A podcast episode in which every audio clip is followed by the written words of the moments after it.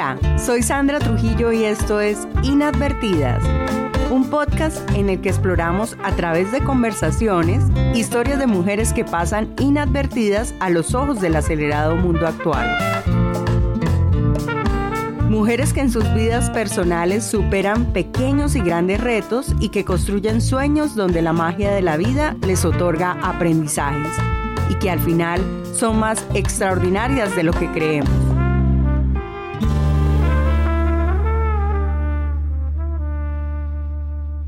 Hoy estaremos conversando con Alejandra Daza, una mujer de la capital colombiana que estudió diseño gráfico. De niña era muy solitaria y estaba llena de preguntas, por lo cual buscó compañía en los libros porque sentía que podía conversar con sus imágenes. Aleja dice que el arte la ha salvado de profundos dolores de los que no creía que iba a superar. Considera que la vida de todos es una obra de arte es la autora de una exposición itinerante de rostros de mujeres llamada Yo Soy. Vamos a escuchar a esta mujer que nos acompaña en esta segunda temporada de Inadvertidas, un podcast de mujeres que muestran su valor humano a través de lo cotidiano de sus vidas. Bienvenida, Alejandra. Ale, ¿cómo te considerabas tú de niña? ¿Qué características tenía esa niña? Era muy silenciosa. siendo la tercera de cuatro hermanos, pero era la menor de mis tres hermanas. Y fue como muy bonito pensarme en, esta niña maravillosa, porque siento que sí, que en ese lugar, eh, digamos, no tenía mucho protagonismo. Estaba un poco, posiblemente, un poco aislada. Para ese momento mi familia, mi papá, mi mamá trabajaban.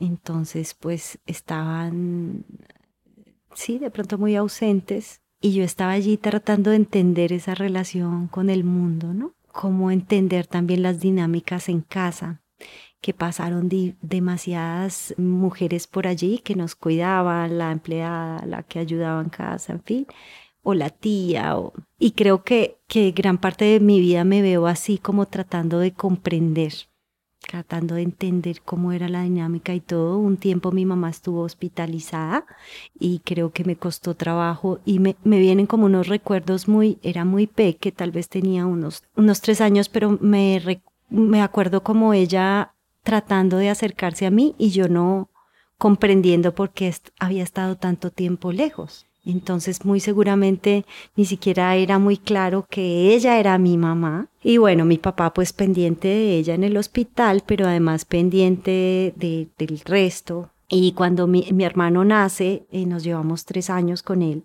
el, menor, también ella estuvo hospitalizada. Entonces es como que tengo como esos recuerdos así de, de verla por, por, no podían llevarme al hospital ella tampoco podía venir. Entonces como momentos muy solitarios. Yo creo que la, la, niña estaba mucho tiempo sola. Creo que también muchos momentos de mm, posiblemente de dudas, creo yo, de también como, como preguntas, pero que no eran solucionadas porque no había quien de pronto se sentara. Pero una de las cosas que sí recuerdo es la biblioteca. Recuerdo los libros y bueno, me trae mucha alegría esos momentos porque de pronto había así como un estante muy lleno de libros, pero los libros estaban ahí como muy quietos y yo de pronto bajaba un libro, tal vez le pedía ayuda a alguien, no lo sé, pero bajaba los libros y empezaba a buscar los dibujos, las ilustraciones. Y bueno, empezaba como a, esculcar un poco eso y para entonces tal vez mi papá se hizo a varias, en ese tiempo, enciclopedias, ¿no? Esas enciclopedias llenas de fotografías ilustradas entonces era como mi conexión con el mundo, ¿no? Eh, poder ver allí qué, qué era lo que pasaba en la, en, eh, afuera, poderlo comprender desde las imágenes y tengo ese bonito recuerdo. Y de pronto mis hermanas las sentía un poco más sociales, ¿no? Que salían y hacían amigos y todo lo demás y a mí me tomaba más tiempo, más tímida en el cole, incluso los primeros años solitaria, me era difícil hacer amigos, entonces o me sentaba con la profe o me sentaba allí como muy cautelosamente con alguien creo que lo que mejor me podía hablar eran las imágenes. Era lo único que me hablaba como con claridad y con, placer. Y me acuerdo de, los, de los dibujos, por supuesto, de esos pequeños garrapiños o esos primeros bocetos que, que seguramente trazos y rayones que hice, eh, recuerdo varios en el preescolar, por ejemplo, ese primer, esos primeros años disfrutándomelo porque había muchos materiales diferentes materiales, entonces como el color, ese salpicado, eso todavía lo conservo, que es ese asunto experimental de ver qué pasa si esto se cae, que si esto riega, si las tintas, pero creo que fue brutal el, el paso a la primaria. Cuando paso a primero fue un choque muy fuerte, era como dictados, todo letras, vamos a lo que es puntual, ya no ibas al baño, ya todo esto que, que posiblemente muchos todavía instituciones viven, la educación en Colombia todavía tiene en, en parte por replantearse. Y fue tan fuerte para mí que pierdo primero de primaria. O sea, pero ni siquiera lo noté. No me doy cuenta que, que lo perdí. Y lo perdí porque en realidad ni siquiera lo supe. O sea, me di cuenta porque mi papá me, me entrega las calificaciones y están como en rojo. Yo dije, ah, esto es perder. Y porque no me llevan al cine. Ah, llevan a mis hermanos, los llevan a todos pues de fin de año y muchas preguntas sin resolver, ¿no? Que estaban ahí como caminando dentro de mi ser y no, no habían respuestas. Eso recuerdo. ¿Y recuerdas alguna de esas preguntas sin resolver? Sí, de pronto porque mi papá y mi mamá no estaban. Y pues los entiendo y no los juzgo porque en su realidad o como ellos veían el mundo para ese momento, creo que pensaban que lo que mejor podían hacer era el recurso económico, ¿no? Como que, esté allí que puedan estudiar en un buen colegio y que tengan tal, tal cosa. Pero evidentemente yo veía una diferencia muy grande entre mis amiguitas, que en esos primeros años fueron colegios femeninos, y veía una gran diferencia, como que no, no empatábamos, ¿no? Todo el tiempo tenía esta sensación de no engranar, de no ser parte y tal vez hasta grande vine a resolvérmelas yo misma como tratando de, entender qué, qué, era lo que había pasado, ¿no? Como porque mis papás sí tenían otra manera de ver la vida y también era otro momento. ¿Y por qué dices que no, que estás buscando tu engranaje y aún no lo consigues? Sí, es posible que, bueno, hay cosas que haya resuelto y que me siento más tranquila, ¿cierto? Pero tal vez tenía que ser así también eso me hizo rápidamente independiente y me hizo como asumir ciertas cosas que a temprana edad me las tomé muy con mucho compromiso de resolver cosas de mi vida, de tomar riendas, de tomar decisiones. Eso ha ido como, como que pulió mucho mi carácter para en un momento como, y, creo que hasta el sol de hoy eh, sigue siendo así, ¿no? Y ahora que tengo mi familia, mm, siento que, que estoy ¿cierto?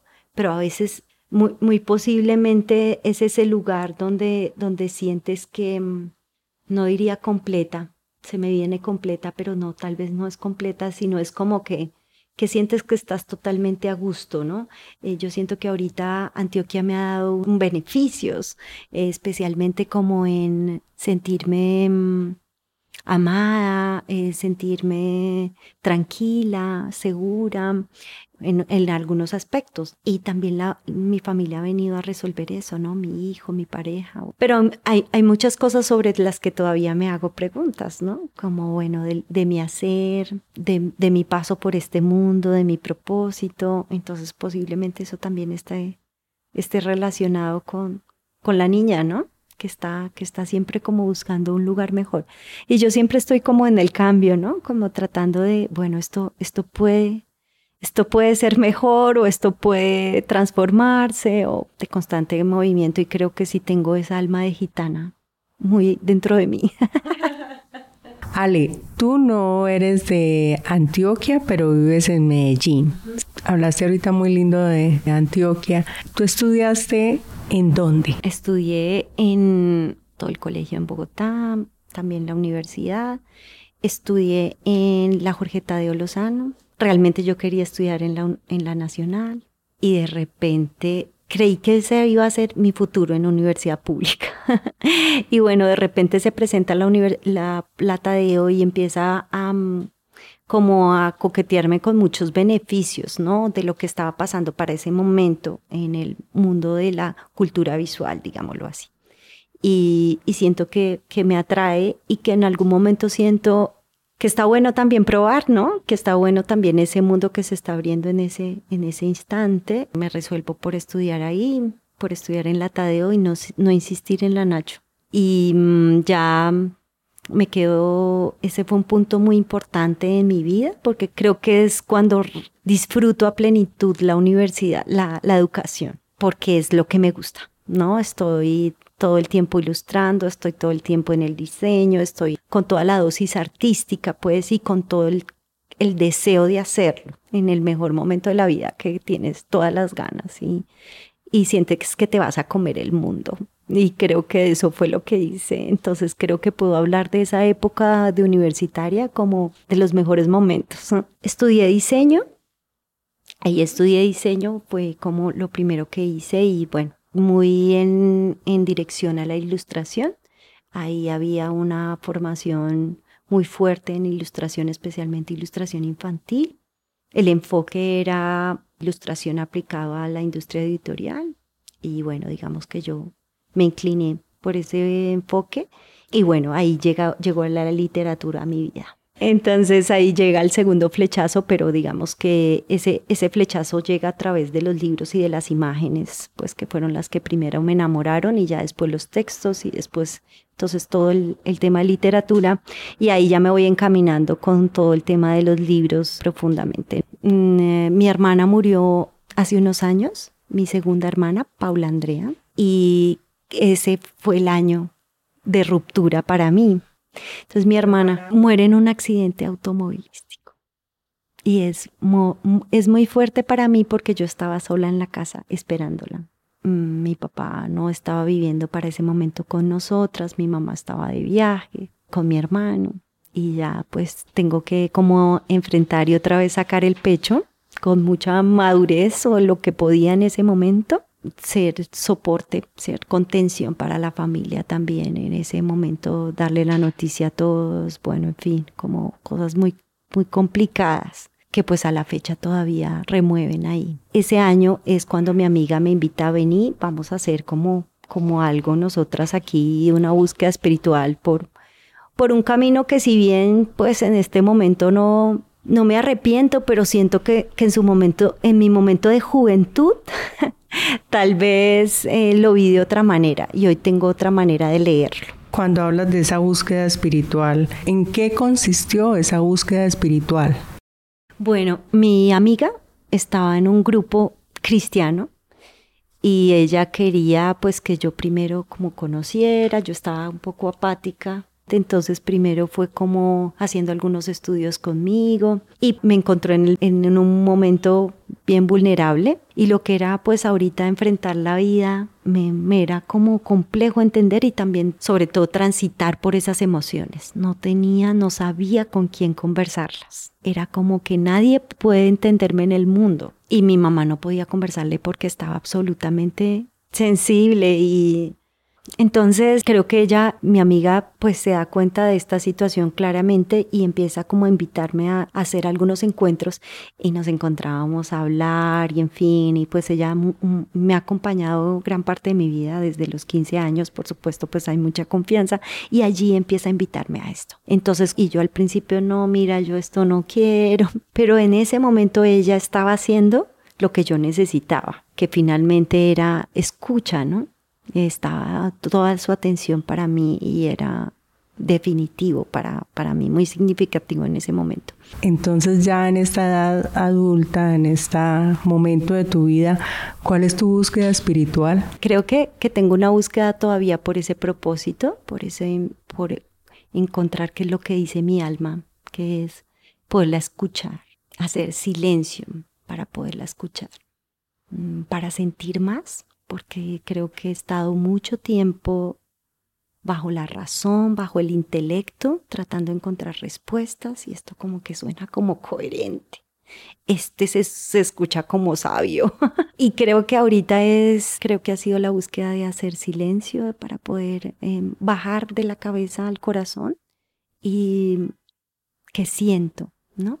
Y a veces me toma, cuando me senté aquí, pensé como eso, quiero que, que sea el sentir, quiero que sea como no llevarlo a la razón. Porque es un momento donde siempre estás, siempre he creído que la razón es limitada, que tiene mucho poder, pero que llega hasta cierto punto. ¿Y qué le estás dando al mundo? ¿O qué le quieres dar al mundo desde esa emoción, desde ese corazón? Ahorita me, me, conmovió una, algo que estaba diciendo y estoy como tratando de contenerme un poquito ahí.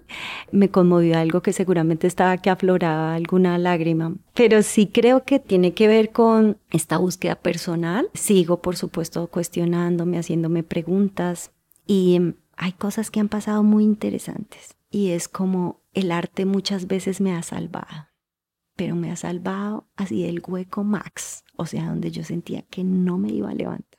Y creo que lo que a mí me ha salvado, eso es lo que trato de compartir. El arte en todas sus manifestaciones, porque si bien yo empecé pintando, ahora hago muchas, muchas cosas. Escribo los libros, las instalaciones, como tantas cosas que, que finalmente se van, van cambiando yo, digo que son como múltiples manifestaciones del, del, momento en la vida en el que estoy. Y este proyecto que vengo desarrollando en este momento me ha atravesado antes a mí profundamente. Me ha hecho preguntas a mí. Entonces yo comparto eso que me ha atravesado y seguramente eso es lo que estoy compartiendo ahorita, ¿no? Especialmente con mujeres. Me siento ahorita muy, muy conectada y pues por supuesto con todos, pero creo que con las mujeres ha sido un ir y venir de, de contención que creo que me siento en un momento muy plácido, muy pleno con, con las mujeres. Entonces siento que es una población a la que siento todo el tiempo deseos de, de mimar, cuidar, maternar, de estar, de estar presente, de escuchar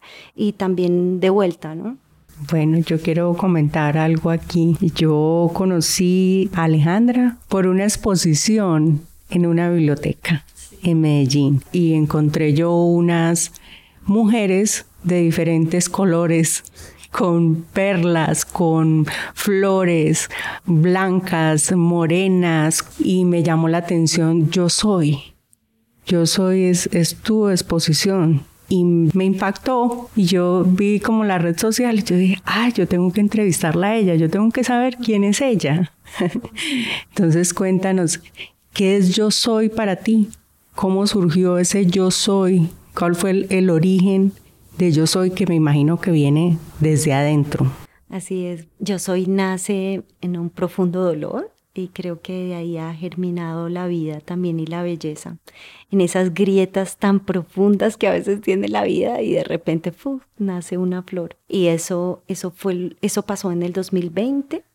Estaba en un momento de mucha incertidumbre, tenía miedo, pensaba como en el futuro, en la humanidad, me daba dolor saber cómo lo que estaba pasando en el mundo y no encontrar como respuestas, como y creo que más más allá de lo que estaba atravesando la humanidad con respecto al COVID, creo que era esa profunda pregunta como de qué estamos haciendo con el mundo, con nosotros mismos, como esto tiene que pasar para que todos hagamos este pare obligatorio, pero para que nos escuchemos. Y yo eso fue lo que hice. Pero lloré mucho, pero pasé muchos días en vela, tenía un insomnio terrible, bueno, muchas cosas que se me dificultaba como desde la razón otra vez entender. Entonces dije, aquí tengo que hacer una inmersión muy profunda y esta inmersión llegó a mi ser y empiezo a dibujar y a dibujar y a dibujar y, y un poco lo que me viene no es claro que son mujeres y que son rostros, que es como se definió finalmente la exposición, sino sintiendo, sintiendo, ¿no? Y viene mucho eh, como esa, yo diría que esos conceptos vienen a mi cabeza, conceptos femeninos, como todo esta, esto que nos caracteriza tanto a las mujeres del cuidado, de la protección, de amamantar y, sentía que era una necesidad que yo tenía de hacerlo conmigo. Si bien habían muchas necesidades para ese momento, las amigas, todo el mundo levantaba el teléfono para decir que angustia. En el caso nuestro, lo cultural, lo educativo, lo editorial, todo estaba cerrado. O sea, no había esperanza como de nada cuando se va a abrir, no, no sabemos de qué vamos a vivir, todo lo demás, si bien habían todas esas preocupaciones, en mí había mucha desesperanza. O sea, sentía que esto, ¿cómo es que vamos a resolver? Y de, de, tanto pintar, pintar fue creciendo cosas que otra vez los colores, los trazos, las texturas van dándole ese, esa magia a todo el proceso. Y ya alguien entra un día donde estoy pintando y, y, ve en mi mesa lo que estoy haciendo y dice, oye, tú deberías compartir eso con, muchas mujeres que podemos estarnos sintiendo igual. Entonces yo tengo un ejercicio que es que voy anotando conceptos y los voy llevando a la ilustración y lo que me va inspirando, pero esta vez era más mágico porque estaba sintiendo, sintiendo, no, no estaba preparando un producto, no estaba, no quería que nadie lo viera, era para mí. Entonces estaba en absoluta conexión. conexión y, interiorizando cada concepto que iba llegando, pero era un encuentro conmigo. Entonces, además, hago anotaciones cerca o encima de la ilustración. Yo hago muchos bocetos para llegar, después pasar al color y muchos de esos bocetos no estaban, no quería pasarlos, era el trazo del lápiz que quería que quedara ese trazo burdo que también habla, habla mucho de cómo me estoy sintiendo en ese momento, ¿no? Que son esas emociones que si tu trazo casi que rasga el papel, pues dice mucho de lo que está pasando ahí, ¿no? Y ya después entonces empiezo a concebir esta idea de, bueno, puede pasar, ¿no? Esto de compartir con otras mujeres y en fin, y empiezo a recopilar todo lo que he hecho y empezar a, digamos que en ese proceso creativo, a, depurar. Y todavía estamos encerrados 2020 y al final del año hacemos una exposición y ahí empieza Yo Soy. Hacemos una exposición en la casa con 15 personas y casi cerrada, puerta cerrada, porque no nos debíamos eh, reunir para ese entonces todavía y allí en nuestra casa empieza la primera exposición y ya em, empieza a volverse un proyecto itinerante de exposición y también de talleres que acompañan a las mujeres y que todas vamos entre todas tejiendo, nadie sabe más ni tiene más información, simplemente entre todas vamos contando lo que sentimos, cómo lo percibimos, como también en esa búsqueda de sanar. Eso es yo soy. Porque leí un fragmento muy lindo que me pareció de tu exposición que dice, la expresión yo soy es una declaración de poder, del poder que me habita, que reconozco en cada uno y en todas partes. Muy bonito. También me sorprendió mucho porque al asistir a tu taller hubo una conexión de emociones. Hubo una escogencia de unos cuentos de una manera gráfica. Se nota lo diseñadora. Muy lindo. Y me sorprendió ese día, particularmente cuando una chica pasaste tú el cuento de la bruja, ¿cierto? Creo que fue ese cuento o fue otro cuento que tú... Bueno, uno de los cuentos que presentaste y la chica de una vez dijo, tú dijiste, ¿qué sintieron? Y ella de una vez, esa soy yo. ¿Qué, ¿Qué experiencias que recuerdes o qué sensaciones tienes tú cuando haces esos talleres y que una mujer te diga, yo soy, yo soy eso que tú me estás mostrando y que yo no he podido ver o que me identifico con eso? Sí, son, son muchas las experiencias, pero Ahora para centrar un poco lo que yo lo que tú decías de yo soy, que es una declaración de poder, yo empiezo a encontrarme en esta investigación esto cuando yo digo yo soy, qué es lo que está pasando cuando yo digo yo soy, es como es una frase de tanto poder que no somos a veces muy conscientes, pero que en realidad es una apertura, pero además que reconoces tu fuerza, reconoces los poderes que tienes. Cuando dices yo soy, es como yo soy, ese, se, se, está creando un mundo a tu alrededor. Eso es lo que estamos haciendo, ¿no? Y, y pienso es ese poder divino. Alguien me dijo, es Dios en mí, eso es yo soy para mí. Y yo dije, wow. Ah, una mujer que conocí realmente hace poco me dijo, eso es para mí, yo soy, Dios en mí. Y yo, wow, o sea, es todo el poder dentro de lo que, no sé lo que ella cree o lo que, pero me dijo, mi mamá me decía eso desde chiquita y ella lo tomó como un escudo y su bandera.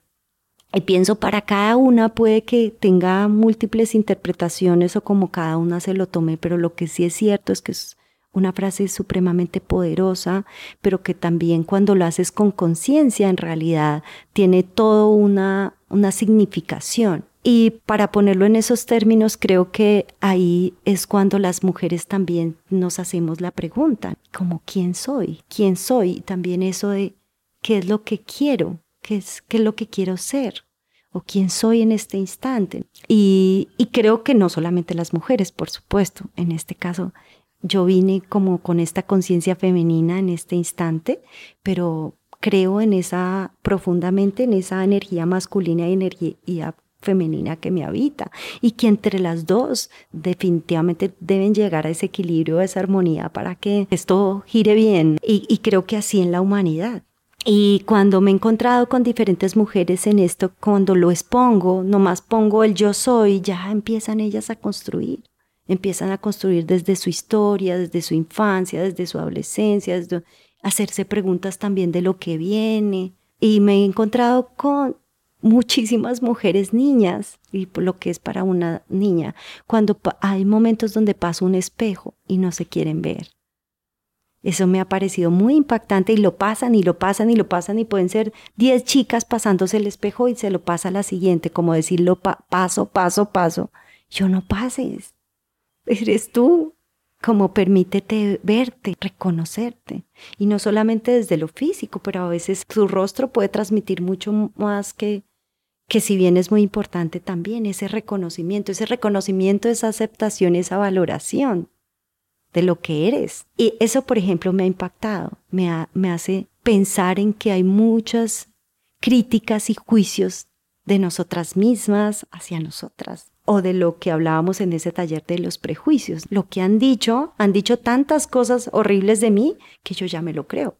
En la casa, mi familia, en, el cole, en lo cultural, en lo religioso. Se nos ha dicho tanto que ya ni sabemos qué creer. Entonces pensaba también en eso como hay una, hay una resistencia a veces a ese reconocimiento. Es más fácil reconocer a la otra.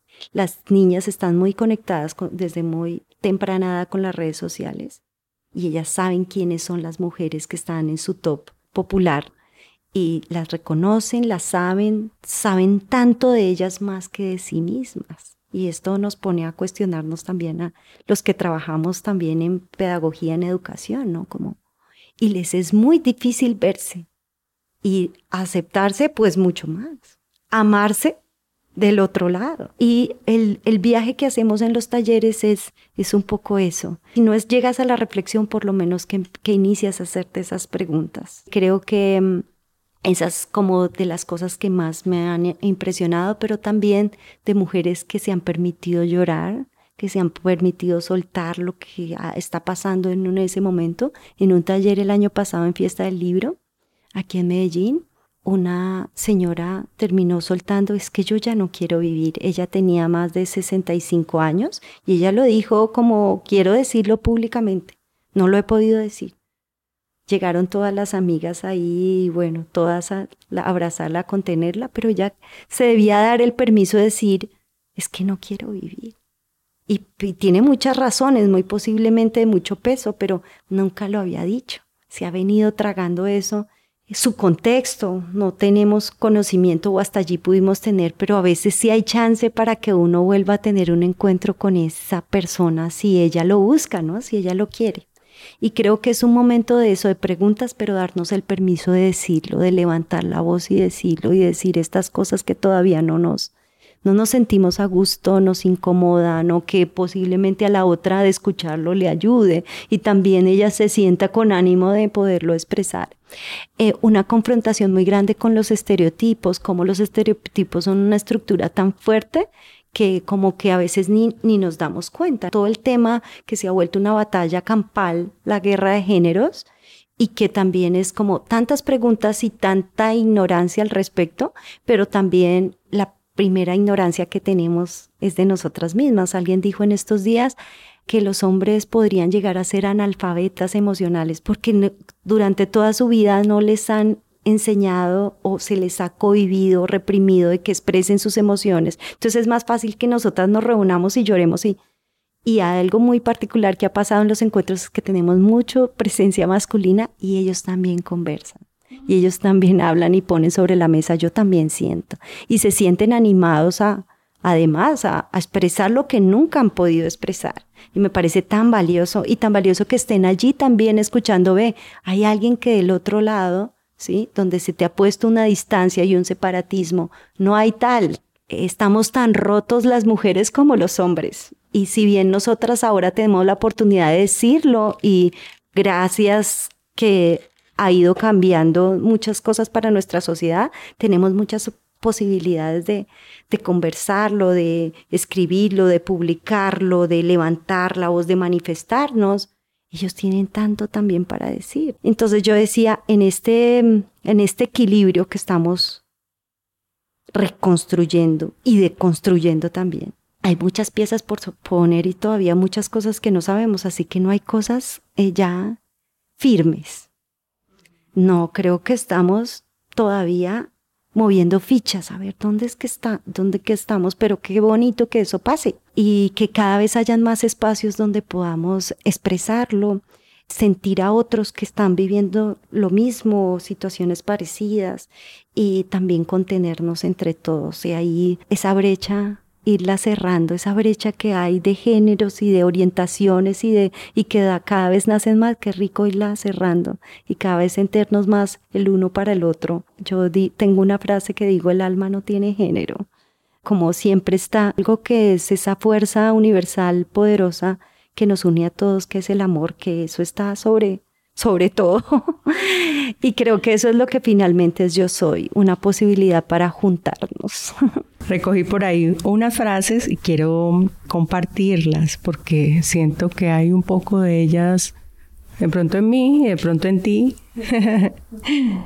Una frase que dice, soy un artista al vivir, mi obra de arte es mi vida.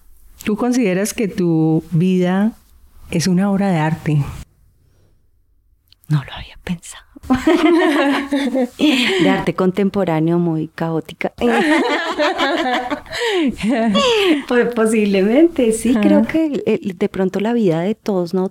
Yo creo que los artistas siempre estamos buscando la belleza, que la belleza, por eso hablaba de la relación con la flor, de esto cuando tú la descubres. Yo siempre salgo al jardín, tengo un pequeño jardín en el balcón y salgo y estoy mirando a ver cuál floreció. Ese es el regalo del día. Y cuando veo alguna de esas plantas florecidas es, es el regalo y es hacer de una la analogía como, como es la vida, siempre estás esperando que florezca y salga la belleza. Y por supuesto las plantas son hermosas, aún no estén en época de, de floración. Pero ese florecimiento es el momento como del artista que quiere como que saca todo lo mejor de sí, ¿no? Y, digo el artista porque creo que antes de artista somos creadores y todos lo somos, todos y todas. Y creamos en diferentes líneas y no necesariamente pintamos o somos bailarines o no. Creo que es, eh, todos tenemos la oportunidad de crear desde el pensamiento, desde la palabra, desde lo que hacemos. Todo el tiempo estamos creando, sino que no estamos conscientes pero que finalmente este es el punto de partida para, para entender que, que todos tenemos esa belleza y por supuesto que es una obra de arte. Ahí pensaría que la, la vida de todos es una belleza. En el taller que tuve esta mañana, el libro que escribí es para primera infancia, pero la primera frase habla acerca del tesoro que brilla en la casa de cada uno. Todas las casas tienen un tesoro que brilla adentro, dice la, la frase, el primer verso poético de ese libro y les preguntaba a los niños y ellos decían, sí, sí, todos tenían una belleza, la, mamá, la familia, el gato, todos tenemos un tesoro. Entonces alguien, una mamá se levantó y dijo, todos, todos somos un tesoro. Y lo dijo con mucha propiedad, además, me, me hizo muy feliz. Estaba muy convencida y creo que eso, así como somos todos un tesoro, creo que también somos una obra de arte. Estamos encadenando muchas, muchas eh, frases porque mi siguiente frase era, lo único hermoso es la manifestación que brota en la esencia vital de cada uno. lo acabas de desarrollar. Me acordaste del, principito, de lo esencial, es invisible a ah, los ojos y, creo que todos estamos en eso. Muy seguramente eso también fue el, el regalo de la pandemia volver a nosotros, escucharnos y también descubrir lo esencial. Tengo una embajadora de esta obra, yo soy en Alemania, una, una amiga, y me decía que lo más poderoso de este, de este viaje con el yo soy es em, podernos hablar a nosotras mismas también, ¿no? Como en ese reconocimiento y todo, podernos decir, yo ya no, no soy abogada, no, casi siempre que nos preguntan usted quién es, de una salimos con nuestra profesión, ¿no? Lo que estudiamos, en fin. Y ahorita es la oportunidad de decir realmente quién me siento, ¿no? Y ese yo soy va tan profundo que sería una superficialidad poder hablar acerca de tu profesión, ¿no? De tus haceres. Creo que es mucho más profundo eso que es la esencia, ¿no? La esencia, sí. Me comentabas ahorita que también tuviste mucho que ver con el mundo editorial, con la literatura. Quisiera que me contaras un poquito. ¿Escribiste libros? Sí, es, este libro de primera infancia ha sido uno de nuestros hijos favoritos. Se llama Como Pedro por su casa y bueno, este libro nació aquí en Antioquia, un regalo para el corazón porque si bien yo estaba educando en casa a mi hijo, con toda esta revolución que he tenido por dentro de la educación, mi hijo se educó en casa y ya es un adulto y yo estuve al frente. Yo fui su mamá, su maestra, su cuidadora, su, su, su Y en eso nace como Pedro por su casa, eh, un poco de esa experiencia de entender ese hogar. Yo creo y tengo, siempre cuento una anécdota que el primer recuerdo, el primer dibujo que tengo es una casa. Es, tenía tal vez cuatro años, es el primer que la recuerdo a todo detalle y la pinté en la pared. Mi papá me vio que la estaba dibujando y le digo, pero fui muy, muy amoroso y mi papá me dice, está muy bonita la casa, pero las paredes no se pintan. y bueno, yo me acuerdo que hice con todo detalle y todo después supe que sí, las paredes sí se pintan. pero para entonces no era una regla permitida en la casa. Pero entendí muchas cosas desde ahí que posiblemente esto de buscar el lugar en el mundo, que había muchas preguntas acerca del hogar, de la casa, de este, de este vínculo también afectivo que tenemos tan profundo de esa primera realidad que es la casa. Entonces creo que empecé también desde un sentir y también con todas las experiencias que viví, que fue una experiencia muy bella estar al lado de mi hijo entregada porque realmente, bueno, nunca dejé de trabajar, pero digamos que gracias a poder trabajar en casa me daba mucho chance a estar con él también. Y, fue muy bonito porque digamos que yo empiezo a empezar a construir las experiencias que tengo con él, de, con relación a la casa. Entonces ahí viene la literatura, entrar poderosamente, la poesía y una cantidad de cosas que, y sigo escribiendo, ¿no? Sigo haciendo libros y sigo construyéndolos y bueno, esperando que vean la luz pronto.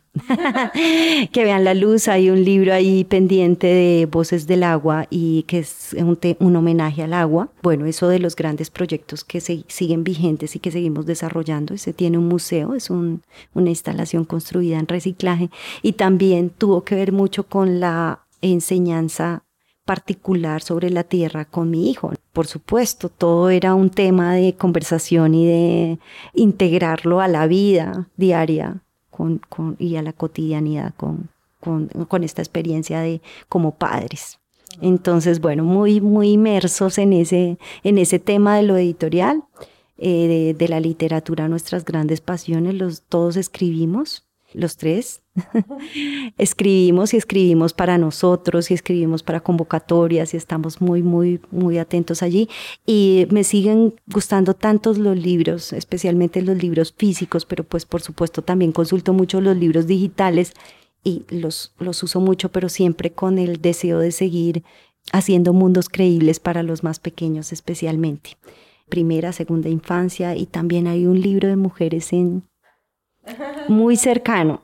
Ahí les doy esa primicia. Ah, pues yo te doy otra primicia que aquí hay magia, porque yo tengo otra frase para que saques esos libros a la luz. Ay, bueno, bueno, inspírame ahí. Los libros son depósitos de poder, también los hombres y los acontecimientos. Mm, sí, así es. También observé en tus redes que se presentaron al Salón de Talentos Regionales en el Arte.